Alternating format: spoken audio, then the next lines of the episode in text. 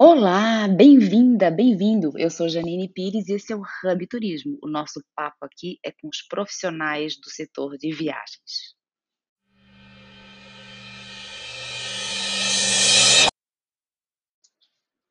Estão todos observando que, com o avanço da vacinação, a diminuição das restrições das fronteiras, o turismo começa a se recuperar aqui no nosso país e também no mercado internacional.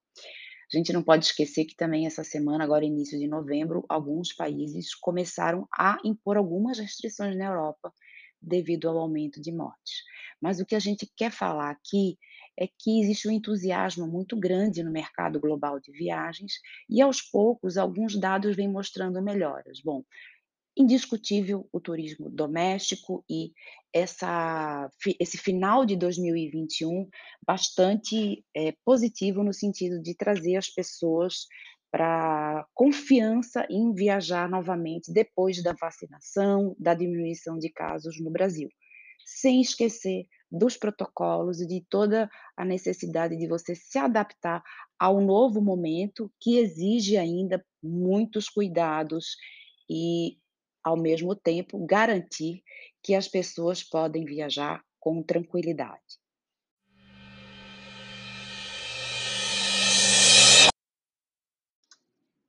E eu quero falar rapidamente do mercado internacional. A gente sabe que sempre tem um interesse muito grande dos brasileiros em viajar para o exterior, mas algumas questões estão sendo bastante relevantes na hora de pensar nisso, sobretudo o preço do dólar e do euro, estão em patamares altíssimos e que acabam fazendo com que os brasileiros pensem bastante antes de viajar para outros países, sobretudo é, onde existe o euro e o dólar.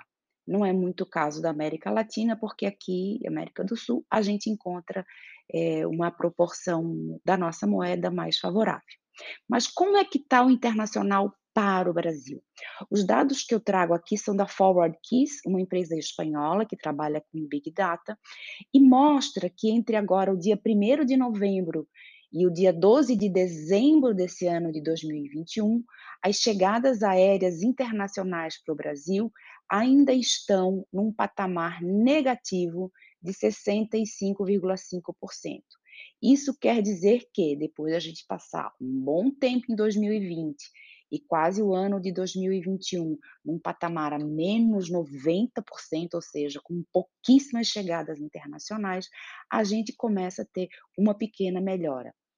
E como eu falei, isso é um reflexo da abertura das fronteiras, do avanço da vacinação e da vontade que as pessoas têm de viajar.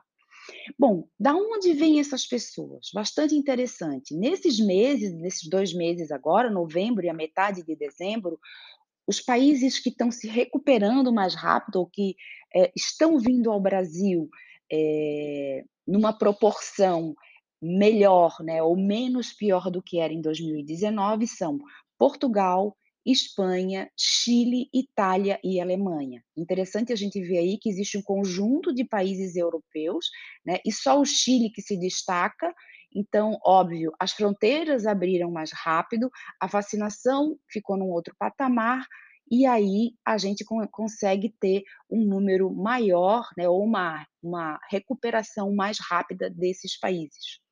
Um outro detalhe interessante, a Argentina, que sempre é, foi o maior emissor para o Brasil, cerca de 30% ou 27% em 2019 dos estrangeiros que chegavam ao Brasil vinham da Argentina, é, abriram, a Argentina abriu as fronteiras com o Brasil tem mais ou menos um mês.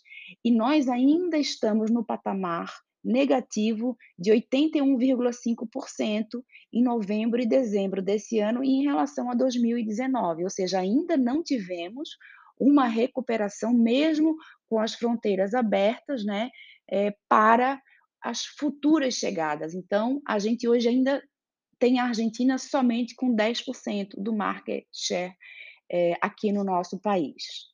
E por último, eu queria fazer uma análise muito rápida dos dados da ANAC, que são dados aí mais gerais de chegadas de passageiros via aérea para o Brasil, e os dados da ANAC são de janeiro a setembro, e a gente consegue perceber que nós estamos em menos 62% agora em 21, janeiro a setembro de 2021, comparados com janeiro a setembro de 2019, nós estamos num patamar de menos 62% de passageiros que chegaram. Ora, todos esses dados nos colocam eh, a importância da análise de informações, do uso da inteligência comercial, da inteligência de marketing, para a gente poder tomar decisões e ver aonde investir, como investir e, sobretudo, entender a importância que o marketing digital assume na indústria do turismo depois do processo que a gente viveu de pandemia global.